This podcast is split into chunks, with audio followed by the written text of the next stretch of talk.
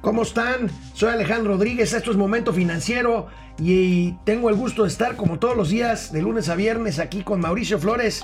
Buenas noticias, la banca mexicano la banca se está poniendo la del Puebla. Se ¿eh? está poniendo la del Puebla. Hay buenas van noticias, hay, facilidades hay tres para, bancos, tres para bancos. créditos. Bueno, empezaron ya tres bancos, pero ya toda la banca se puso en Pues orden. más les vale, porque si no la cartera vencida se va a ir al cielo y ese sería el menor de los problemas. Pero hay buenas noticias. Ahorita hablamos de los créditos bancarios. Esto es Momento Financiero. El espacio en el que todos podemos hablar. balanza comercial, Inflación, evaluación, tasas de interés, momento financiero, el análisis económico más claro, objetivo y divertido de Internet. sin tanto choro. Sí, Y como les gusta, peladito y a la boca. ¡Órale!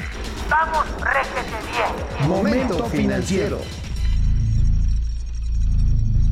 Pues ayer, querido Mauricio Flores, ayer la banca mexicana dio un paso, un paso positivo, una buena noticia para ayudar a enfrentar la crisis que se nos viene, la crisis que ya empezó, pero que se nos viene más No, a fuerte ver, a ver. cada vez. Tranquilo, no A te, ver. no te enojes. No, me estoy enojando. Pues es que siempre que ya la crisis, el presidente dice que todo está bajo control.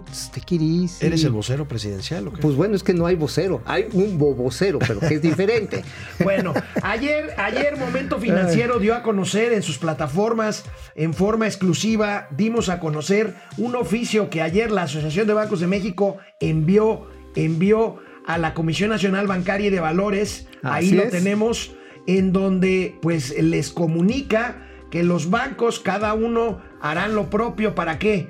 Para poder aplazar de cuatro a seis meses el pago de obligaciones de crédito, es decir, tarjetas de crédito, créditos personales, créditos automotrices, créditos hipotecarios y que los clientes puedan empezar o retomar su pago dentro de cuatro o seis meses sin que ello influya en su historial crediticio del buró de crédito. Se está esperando la respuesta de la Comisión Nacional Bancaria de Valores. No tiene que autorizarlo, amigo. Lo que puede hacer la Comisión Nacional Bancaria y de Valores es eximir a los bancos de hacer reservas sobre esas dilaciones de los pagos. ¿A qué me refiero? Cada vez cada vez que alguien cae en falta de pago, los bancos tienen que reservar el equivalente al monto de crédito vencido, o sea, hacer un guardadito que respalde ese crédito no pagado. Entonces, sería lo que se estaría esperando. Pero bueno, pues ya dieron los bancos eh, el primer paso y sobre todo hay tres bancos que se adelantaron a todos los demás y que ya tienen incluso operando estas facilidades, amigo. Bueno, pues sí, Banorte, Banorte también se suma a HCBC. Ahí está, mira, ahí tenemos- un muy buena, una muy buena iniciativa. La verdad está en que lo está encabezando aquí Banorte. Lo que está haciendo Banorte es básicamente anticipar la situación complicada que vamos a tener en los próximos meses, la contracción del empleo, del salario, por supuesto, de los ingresos de los negocios de todos tamaños. Y para evitar, por un lado, que los acreditados suframos, porque Ahí eso está, es lo que pasa. El segundo banco que le entró, ¿Mm? HCBC, hay que reconocérselos. Hay que reconocérselos, la verdad. Yo creo que eventualmente pues vendrán todos los demás. Es, eh, Banamex City, este, BBVA, en fin. Pero bueno, hay Es que una gran reconocerle. iniciativa. Es una gran la- iniciativa de, la, sociedad civil, hay que Y decir. de la soci- es una, un elemento más de que, de que la sociedad civil. la sociedad lo se le adelanta al, al Estado, al gobierno. De hecho, ayer algunos amigos chairos decían, no, es que como sociedad civil. Son sociedad civil. Todo aquello que está fuera del ámbito del Estado, así sean corporaciones u organizaciones, son sociedad civil, les guste o no les El, guste. el Así otro, de simple, el ¿eh? otro banco que se adelantó a anunciar medidas es un banco poco conocido, un banco pequeño, pero no por ello menos importante, el Banco Sabadell. Este, Sí, bueno, también. pues hoy al presidente de la República le preguntaron en la conferencia mañanera si estaba contemplando apoyos para las empresas en crisis. Ya aquí hemos hablado en momento financiero Ay. de la necesidad de apoyos fiscales eh, para las empresas en eh, pues en la crisis esta que ya estamos Bueno. empezando a vivir. Bueno, aquí Doña Austeridad Republicana ya tiene a su nuevo compañero, el apoyo gubernamental. Porque Bueno. eso es lo que hay. Ahorita, puros juguetes lo que Y se está ofreciendo. Y, y si no, veamos qué contestó a esta pregunta el presidente hoy en la mañana. Por ejemplo, pago de impuestos o No. posponer las declaraciones. No, eso no. Ya el modelo neoliberal este, no se aplica. Ya saben qué hacían en época de crisis. ¿no? Lo primero era pedir prestado. ¿No? entraba el Fondo Monetario Internacional. Cuando Cedillo, primero. Segundo, se protege primero a los débiles, a los pobres, a los necesitados. Ya no va a haber, como sucedió con el FOBAPROA, de que llegue una crisis y no solo se protege, sino se les permite saquear a los de arriba. ¿Saben cuál fue la excusa? De que si rescataban a las empresas de arriba, esto iba a llevar a la reactivación económica. Y fue un gran saqueo. Entonces, esas recetas ya no. Reducción al pago de impuestos, no. No, al contrario. Lo que estamos buscando es que paguen impuestos los que no pagaban. Bueno, amigo, que me queda claro que vamos directito, pero directito al precipicio. ¿Saben por qué? No porque nosotros estemos diciendo, ay, apoyen a las empresas y ustedes piensen, es que las empresas no necesitan el apoyo. chayoteros. La verdad es que ahí están los empleos, sobre todo en las em- pe- pequeñas y medianas empresas. Ahora, hay que reconocer algo. El presidente ayer habló de apoyos a, eh, a la pequeña y mediana empresa. Hoy detalló un poquito más de qué se tratan estos apoyos de créditos blandos a las pymes. A ver. A ver, buscar el mismo mecanismo de las tandas de bienestar, además que con el respaldo de Nacional Financiero, de la Banca del Desarrollo, que va a cumplir con esa función. Eh, a tres años el crédito, con tres meses de gracia. O sea, se entrega en los 25 mil, no abonan en los tres meses y empiezan a abonar en promedio mil pesos mensuales. Bueno, pues. Créditos que- de 25 mil pesos. Pues sí, es para pequeños negocios. Ahorita vamos a ver si alcanza esto, porque son mucho más de un millón de empresas. Bueno, con eso sí te sirve para comprar para una esti- para unos estilistas un conjunto de tijeras, a lo mejor un Sí, sí, sillón, sí.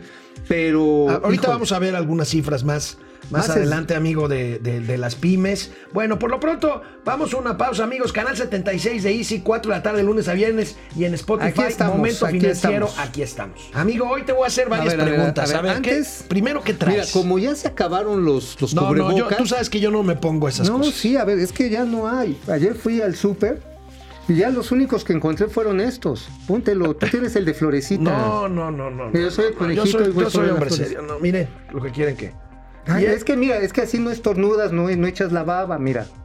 Así es muy higiénico. ¿Y los guantes de Box Bunny también? Pues como quieras. Bueno, amigo, a ver, vamos a ver quiénes están conectados. Hay muchos Póntele conectados. la florecita, te queda Este, bonito. vamos a ver, Mike White, ¿cómo estás desde. CDMX? ¿Cómo estás? Eh, tercer día de cuarentena, lo bueno es que existen este tipo de programas, muchas gracias. Eh, Pedro Reyes desde Tijuana, Damián Hernández desde Pachuca, Pedro Vivas desde Tizimín, Yucatán, Órale. Jan Valjean, ¿cómo estás, Jan? Jan Valjean, a todos los amigos Eh, de Yucatán. Rudiger Gómez desde Ajacuba, estado de Hidalgo. Jacuba, qué bonitos balnearios hay Ahí ahí. hay eh. muy buenos balnearios Ay, sí, de aguas termales. Eh, Francisco Guerra, chavales. Hombre. Siendo conscientes saldremos adelante. Lo malo es que a pesar del esfuerzo de la sociedad, eh, el presidente se lleva el crédito. Pues sí, él, él- ahorita vamos a hablar de eso también. Este. Insiste en que él bajó la gasolina, en fin. Mónica Cravioto desde Barcelona. Necesitamos una buena noticia, ya se las dimos. Moni, a lo mejor Sí. tú tienes un crédito aquí en México. Al, a- Sirve, Aleida sirve. Chavarría, hola, cuídense. Miguel Carrera, buen momento para pedirle a los enfermeros y médicos que no salgan con la bata en la calle y, debe, y la lleven en camión a otros lados. Híjole, a los médicos y enfermeros y todo nuestro personal respeto médico y todo, nuestro apoyo y todo nuestro cariño, la verdad. Paco Franco. son sí. nuestra línea de batalla. No, bueno, están en la línea de batalla. Eh, ya nos acordaremos, dice Paco Franco, de, eh, en del presidente en las elecciones de 2021. Y Pues Eric sí. Huerta desde Chicago. Amigo, rompió el presidente con el Consejo Coordinador Empresarial por el tema de Constellation Brands. Sí. Fíjense, yo, bueno, sobre el caso de Constellation Brands, el presidente acusó hoy acusó, ahí hizo una acusación grave porque para acusar hay que presentar este Pruebas. Y dice, bueno, le preguntaron sobre Carlos Salazar, presidente del CC, dice que tiene una buena relación con él, pero que pues él puede opinar lo que quiera, o sea, a Pues ver sí. ahí. Este, que puede opinar el presidente acusó de que en, la- en los permisos a la construcción de la cervecera de Constellation Brands en Mexicali hubo corrupción de por medio. Se le cuestionó sobre las duras críticas del Consejo Coordinador Empresarial y esto fue lo que contestó el presidente. Usted ha mantenido un constante diálogo con don Carlos Salazar, el presidente del Consejo Coordinador Empresarial, y él consideró que los resultados de la consulta que cancelaron la instalación de la planta cervecera en Mexicali calificó esto como una decisión autoritaria empeñada en destruir la confianza en las inversiones. Sí, yo llevo muy buena relación ¿Pero qué piensa de esta reflexión? con Carlos Salazar. Pues que es su punto de vista, además está en su papel. Él defiende a ese sector, yo tengo que defender al pueblo de México. ¿Pero no ahuyentarán las inversiones? No, creo que no. Al contrario, si se pone orden, si se acaba con la corrupción, vamos a poder mantener un auténtico Estado de Derecho, no de chueco. ¿Pero había corrupción en esos permisos? Claro que sí. Influyentismo. Nada más es cuestión de pensar, de sentido común, que es el menos común de los sentidos. ¿Cómo dar un permiso para una planta cervecera que consume agua en donde hay escasez de agua? Y además que es producir, elaborar cerveza con agua que vamos a exportar. Oye, yo ya tengo, ya tengo una idea para hacer cerveza. Vamos a hacerla de tierra. Y la exportamos. No digo, si ese es el problema del presidente, así lo resolvemos. Pero a ver, aquí, aquí hay, entre otras, hay una acusación y hay una mentira. La acusación es decir que hubo corrupción. Pues sí hubo que, la, que, que, Que la- que se proceda, ¿no? Bueno, se le está diciendo a una empresa multinacional, pues ahora sí que tiene que hacer el disclosure que le llaman ante la Bolsa de Nueva York. Entonces, tiene que probar este dicho. Si no, pues ese diálogo al que está aceptando oír Constellation Brands va a ser un diálogo de sordos y va a terminar un diálogo en que aceptó, ayer lo dábamos a conocer aquí en Momento Financiero, Constellation Brands, la empresa, pero y el presidente dijo que está dispuesto también a Ah, reunirse pues con ya, ellos. ya pues ya no nos sé, dijo pues que los va a mandar a mingar a Pues su yo- chadre. Yo, creo que sí. Sí, mandarina en gajos. Oye, por cierto, este, la mentira es que dice no hay agua. A ver, señor presidente, el acuífero, de acuerdo al Instituto Tecnológico del Agua de México, resulta que tenemos en esa cuenca específicamente 3 mil millones de litros cúbicos anuales, de los cuales un poco más de la mitad proviene del río Colorado, es decir, de las aguas limítrofes entre Estados Unidos y México. Recibimos agua de allá y también, pues por eso se las vamos a exportar en chelas, ¿no? O se las íbamos a exportar en chelas. El consumo de agua que iba a tener Constellation Brands es de 5.3 millones de litros cúbicos, 0.23%. Además, el, el tema del agua en Mexicali ha sido un problema, pues ahora sí que ancestral, pero ayer anoche le explicaba el presidente de la Coparmex de allá de Baja California, Amado Avendaño, eh, precisamente que eh, el agua que se destinaba a campos de cultivo habían comprado los derechos de agua los empresarios que a su vez ahora iban a usar esta agua para la cerveza. Claro. Entonces yo creo que todo estaba, digo, y si y no dudo que haya habido ahí algunos cochupos en los permisos, pues que señalen cuáles y que Pues, procedan en ajá. consecuencia. Ahora ¿no? más les digo, en la misma zona del mismo acuífero está una planta de Heineken, de Heineken, que consume es la competencia. 10 millones. Bueno, ¿cuántos litros de agua consumirá la cervecería este, de los hijos de López Obrador? La Ah, Chela ya lanzaron Rocío. su cerveza. Rocío. Rocío. Rocío, ¿cuánta agua? Digo, si está en Tabasco, pues allá le sobra agua. Chela Rocío. Chela Rocío. ahora sí, se nos añeró el ñoño, señor productor. por Me perdonan, amigos y amigas. Por. Estamos en tiempos sí, donde todo ñoño puede pasar. soñero, ¿Saben que el caramba. coronavirus también afecta la sinapsis cerebral? Este, Sí, te cambiaste de nombre y te pusiste ñero. bueno, Chela, amigo, ¿a qué se debe? Ayer las bolsas, ayer las bolsas de valores se recuperaron, más que se recuperaron. La, la bolsa de Nueva York tuvo una de las alzas más importantes de su historia. Subió 11%. Bueno, pero después de los 11%. ramalazos ¿A qué se debe, amigo? Pues básicamente al programa de recompra de bonos que está haciendo el gobierno de los Estados Unidos. Al anuncio que va a hacer en los próximos días también la Unión Europea, le van a meter el coronabono. O sea, Sí, lana, lana y lana y, Y lana, lana las lana. economías de los gobiernos afectados Bueno, por coro- no, no, coronavirus, y además- menos en México. No, en México se chingan. No, mira, allá en Estados Unidos a cada familia le va a llegar un cheque de 1.200 dólares mensuales y por chamaco 500 dólares. Bueno, en México al contrario, vamos a tener que mandar lana pues, para que lo sigan regalando. Bueno, vamos a un corte, regresamos a Momento Financiero. Recuerden, recuerden, Canal 76 de Easy Y a las ahorita 4 de la tarde. regresamos a pasar lista, ¿no? Y pasamos lista, claro que sí. Ujú, 76 volvemos. ya saben. Bueno, este, Eagle Kim Eagle, el presidente lo que quiere es seguir recaudando para seguir regalando nuestro dinero. Bueno, hay un problema de recaudación, sin duda, Sí. sin duda, este, Oh, sí. están buscando recaudar más. Eduardo Martínez Ibarra desde Dallas, Texas. ¿Cómo estás, Eduardo? Héctor Mancera, buenos días a todos, Gracias. felicidades por el programa, gracias. Gracias, Marco Reyes, ganas. ya, ya cuando suben su nuevo pronóstico de crecimiento para 2020. Uy, no. No, no es de No, crecimiento. no, De, de No, cre- yo- yo de sé- cre- de crecimiento. Yo le voy a apostar al menos 5% porque el segundo trimestre la caída puede ser realmente grave. Yo sí le estoy apostando a una caída de El- menos la cosa 15%. cambió, ¿eh? Acuérdense que nosotros hicimos pronósticos de entre 0 y 1% No, ya. eh, sin virus. Este, yo, yo me voy al 6% negativo. Uy, si estás peor que yo. Bueno, Hugo menos seis, Samarripa y los permisos y consulta de la cervecería de sus hijos, no sé. No, pues no. Marco. Reyes, hola, ya saben cuándo subes. Ahí está ya. Este, Fer Rangel, él tiene que defender el Estado de Derecho, hace declaraciones sin prueba. Pues- Fer Rangel también, obviamente va a afectar la confianza, sin duda, sin duda, este es un tema. Ya le afectó. Es un Lucía rompimiento Mejía con el sector haciendo home office. Lucía, muchas gracias, amigo. Amigo, eh, traes un tema interesante. Debido a la continua alza del dólar Así eh, es. y las compras de pánico de consumidores, pues resulta de que el alza de precios en el mercado de maíz se disparó. Tenemos algunas gráficas, amigo, que quisiera que nos explicaras. Ahí va. El maíz blanco y el maíz amarillo, pues para arriba, ¿no? Así es, así Bueno. es, exactamente, porque ¿qué crees, amigo, amigos? El maíz que se utiliza para engordar tanto al pollo, que, que no lo comemos ya sea en huevo o en carnita, y también las tortillas, que es el maíz blanco, está cotizado en...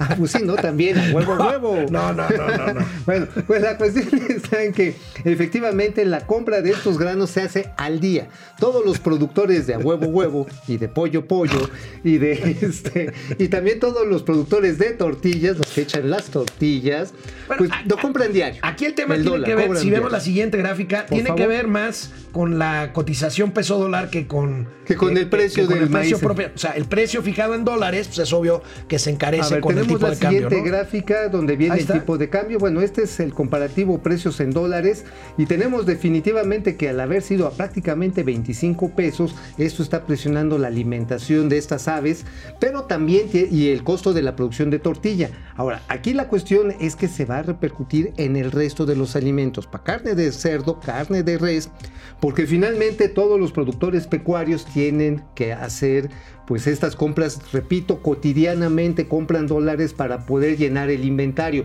¿Por qué lo compran así? Porque si no lo compran al precio de reposición, al rato no lo van a poder comprar. Sí. Eso Bueno, es algo. Hoy le preguntaron terrible. al presidente de la República y dio lo que él dijo son buenas noticias sobre precios de garantía que están respaldando el Qué tema del maíz y sobre un tema del azúcar. A ver, vamos a ver.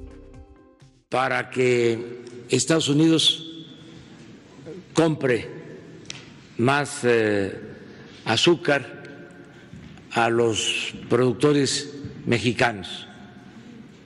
La segunda buena noticia es de que decidimos aumentar el precio de compra del maíz a productores de Sinaloa ya tenemos establecidos precios de garantía. Se paga a los pequeños productores de maíz 5.610 pesos por tonelada. Y la tercera buena noticia es de que ayer el Senado aprobó por mayoría, solo un voto en contra y una abstención, la reforma al artículo cuarto constitucional para elevar a rango constitucional, para convertir en derecho la pensión a los adultos mayores, la pensión a niñas, niños con discapacidad, las becas para estudiantes de familias pobres y la atención médica y los medicamentos gratuitos. Bueno, amigo, pues él sigue con sus, con sus mismos anuncios, sus mismos programas. Está bien, hace bien. Ahora te hago una pregunta. ¿Este tema del precio de garantía del maíz ayuda a lo que planteabas tú de la afectación por el tema del Sí, tipo sí de ayuda, cambio? te ayuda por el suministro nacional. Sin embargo, hay que reconocer que el precio del maíz en nuestro país también sigue los precios internacionales, la bolsa de Chicago. Entonces, si llega a bajar, también bajaría. Aunque el costo en pesos es menor, la verdad está en que los productores pecuarios tienen que llenar su inventario, sus bodegas, para alimentar a los animales que nos comemos.